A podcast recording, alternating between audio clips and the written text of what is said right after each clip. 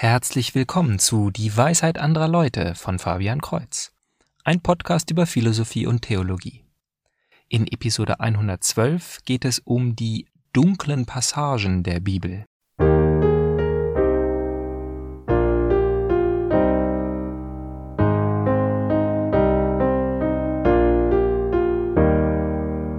Sie zogen gegen Midian zu Feld, wie der Herr es Mose befohlen hatte, und brachten alle männlichen Personen um.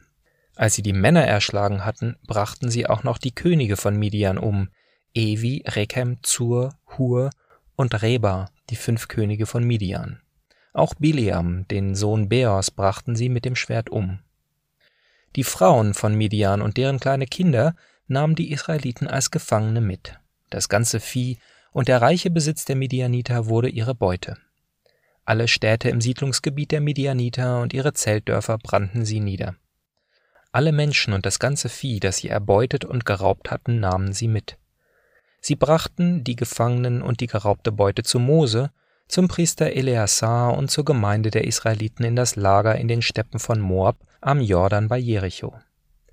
Mose, der Priester Eleazar und alle Anführer der Gemeinde gingen ihnen aus dem Lager entgegen. Mose aber geriet in Zorn über die Befehlshaber, die Hauptleute der Tausendschaften und die Hauptleute der Hundertschaften, die von dem Kriegszug zurückkamen.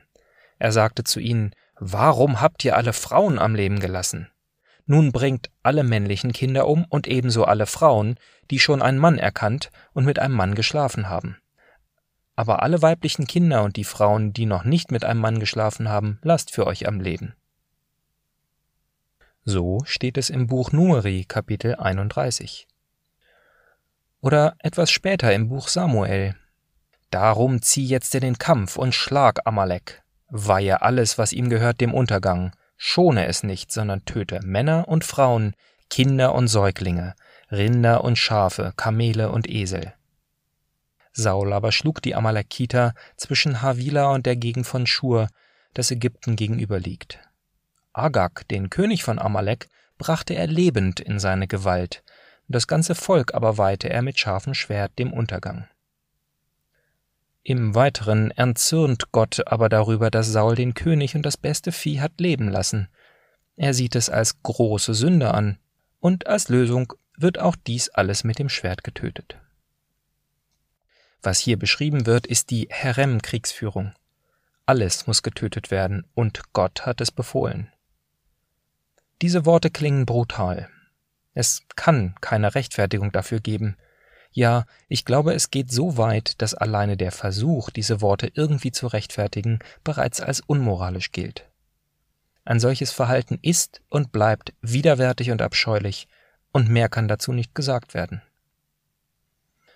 Nun ja, wer dieser Meinung ist, der kann jetzt abschalten denn ich werde jetzt begründen, warum mich diese Geschichten der Bibel nicht an der Güte Gottes zweifeln lassen. Ich habe immer Interesse daran, gerade die schwierigen Teile der Bibel genauer zu betrachten. Wenn die Bibel nur voll wäre von total verständlichen, einfachen Berichten, was könnte ich daraus lernen?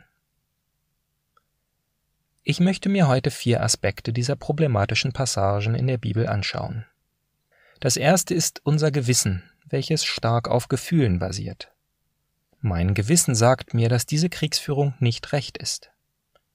Ich gehe mal einfach davon aus, dass ich Erfahrung in Bronzezeitalter Soziologie habe und genau einschätzen kann, was angemessen ist und was nicht. Aber wen klage ich deswegen an? Ich kann nicht die alten Israeliten anklagen, ihre böse Brutalität in die Bibel geschrieben zu haben, da ich glaube, dass Gott will, dass es so in der Bibel steht.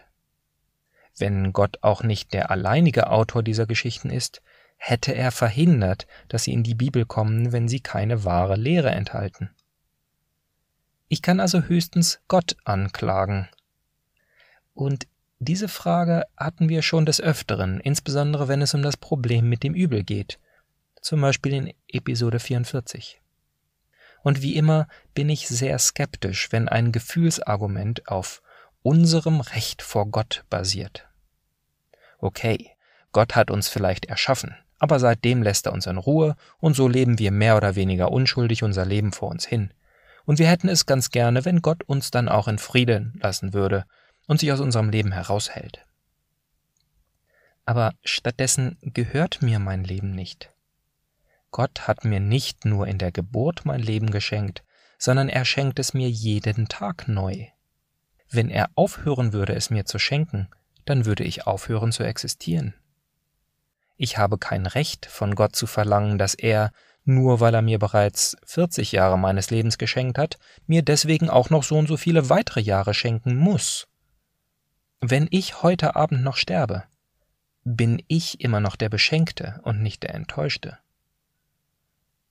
Gott ist also wirklich der Herr über Leben und Tod, und wann er sich entscheidet, ein Leben zu beenden, denn er beendet alle Leben, ist gerecht. Insbesondere wenn der Tod nicht das Ende ist, dann ist auch das Sterben nicht so ungerecht, wie unser Gefühl es uns vorspielt. Die Israeliten erkennen auch an, dass Gott der Herr ist und beschreiben manchmal, dass auch ihre erfolgreichen Gegner, die Assyrer und Babylonier, von Gott geschickt sind, um ein Urteil über das untreue Israel zu verstrecken. Beständiges Leben in Sünde führt in den Tod. Ich habe einige Verse bei meinem Zitat herausgelassen und insbesondere den Gesamtzusammenhang der Bücher Mose unterschlagen, denn die anderen Erzählungen machen klar, dass die so bestraften Völker nicht nur sündig, sondern über lange Zeit hinweg grausam waren. Die Ägypter haben die Israeliten unmenschlich behandelt und versklavt. Die Amalekiter sind ihnen hinterhergezogen und haben Nachzügler angegriffen. Die Midianiter haben ihre Neugeborenen dem Gott Pegor als lebendiges Brandopfer dargebracht und die Israeliten dazu verführt, es auch zu tun. Dies wissen wir übrigens nicht nur aus der Bibel. Entsprechende Opferstellen mit verbrannten kleinen Knochen wurden von Archäologen gefunden. Schon Genesis 15, Vers 16 prophezeit, dass Gott den Kanaanitern 400 Jahre Zeit lässt, bevor sie bestraft werden. Doch da sie sich nicht besserten, hat das Land sie, laut Levitikus 18, Vers 25, ausgespien. Und damit kommen wir zum zweiten Punkt. Gibt es denn keine Alternativen?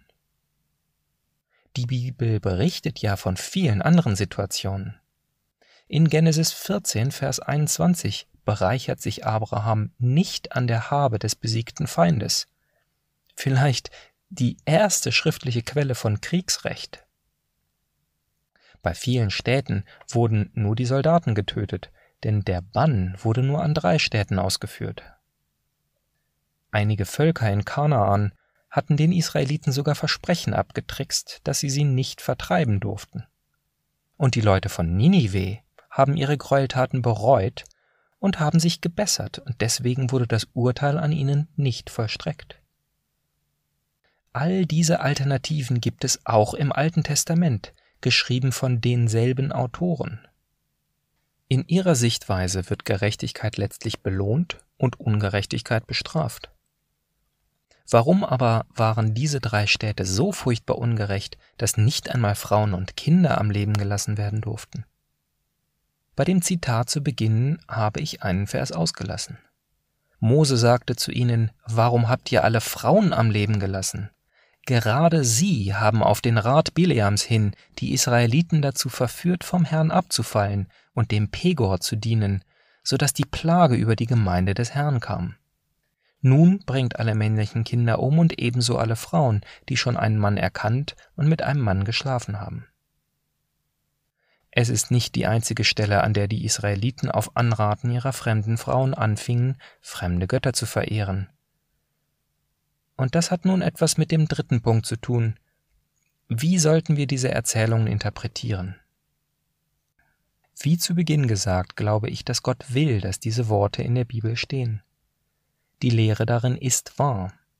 Aber die Lehre ist nicht, dass nur weil die Israeliten als Richter über Kanaan eingesetzt wurden, wir heute auch jene Völker ausrotten sollen, bei denen die Frauen ihre Neugeborenen töten, um dadurch ein besseres, reicheres Leben zu erhalten.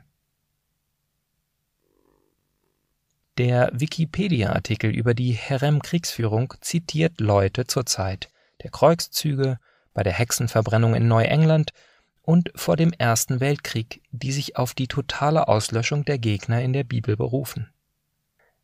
Es reicht aber nicht, ein paar unmoralische Menschen zu finden, die die Bibel zitieren, sondern man muss auch zeigen, dass die Bosheit der Taten dieser Menschen aufgrund der Bibel oder besser ohne die Bibel nicht stattgefunden hätten.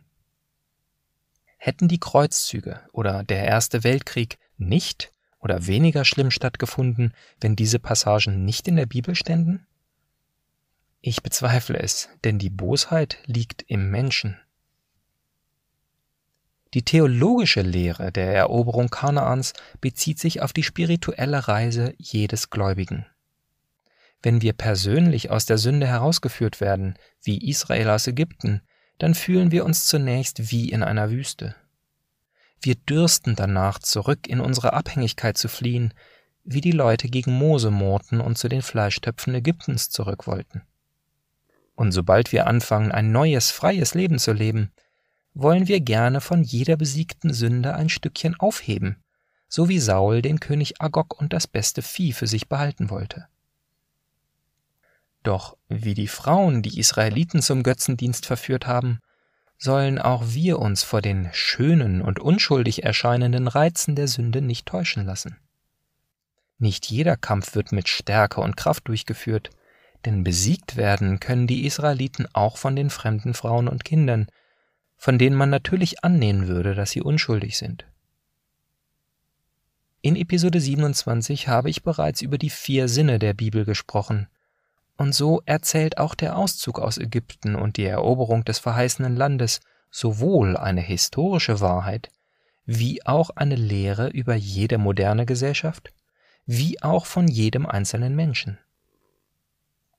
Was aber den historischen Wahrheitsgehalt angeht, sollten wir die Kriegsrhetorik der Vorantike nicht mit moderner Geschichtsschreibung verwechseln.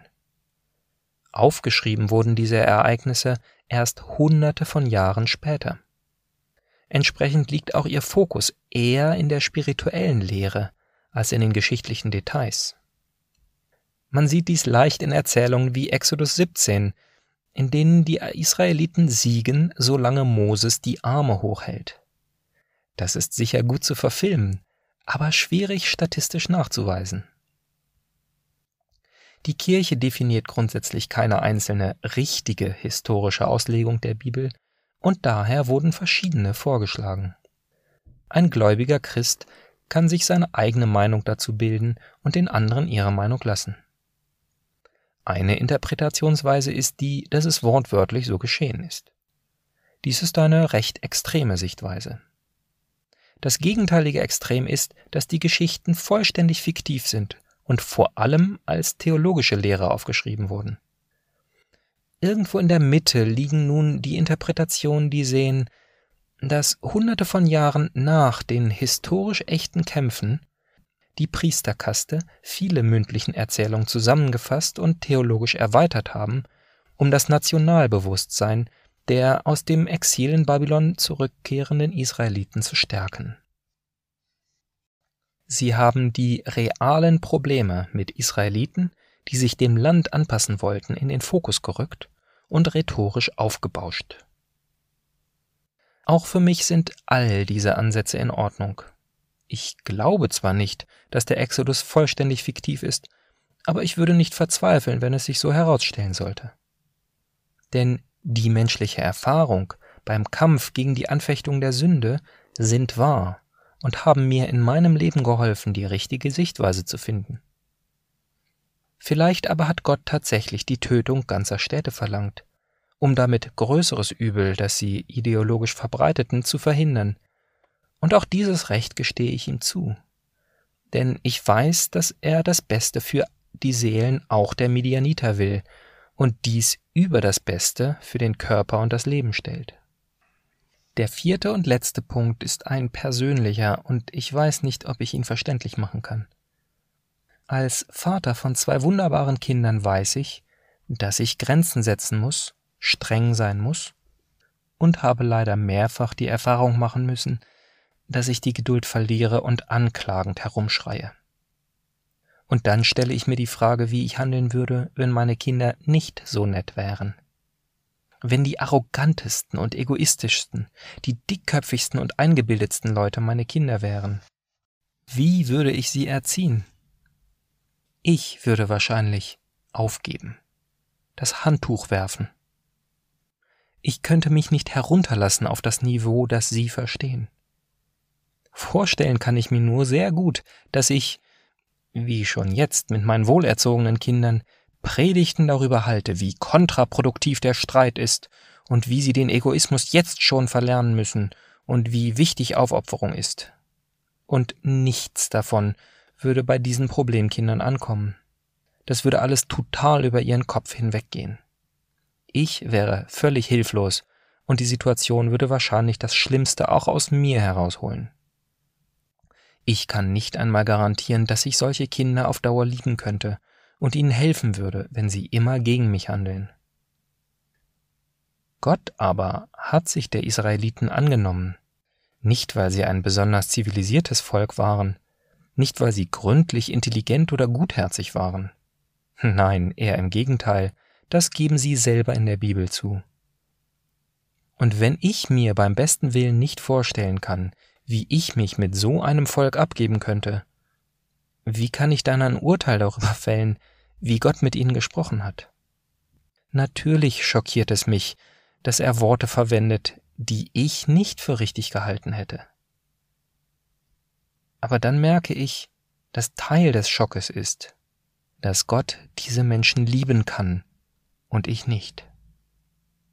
Und es macht keinen Sinn mehr zu behaupten, dieser Gott wäre nicht ein Gott der Liebe. Also bis zum nächsten Mal, Gottes Segen.